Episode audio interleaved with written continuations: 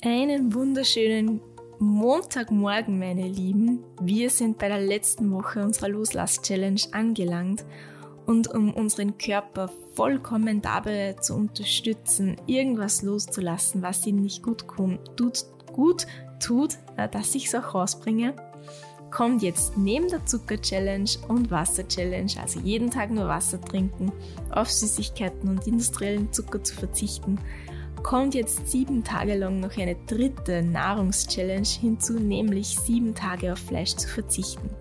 Für alle Vegetarier unter euch ist das schon mal super, für alle Veganer unter euch natürlich auch. Für all jene, die ab und zu Fleisch essen, müssen halt dann nur ein oder zwei Tage auf Fleisch verzichten. Aber für alle anderen, die vielleicht gar nicht drauf schauen, was sie so zu sich nehmen und zwar schon ab und zu vegetarisch essen, für die ist es eine wirkliche Challenge.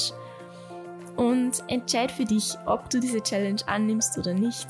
Ob du dich jetzt sieben Tage damit beschäftigst, mal auf vegetarische Gerichte umzusteigen. Es gibt ganz, ganz schnelle, leckere Gerichte ohne Fleisch und Sinn und Hintergrund des Ganzen ist ja einmal bewusst zu werden, dass unsere Erde noch so viel mehr Nahrungsmittel hat und nicht nur tierische ähm, Fleischerzeugnisse.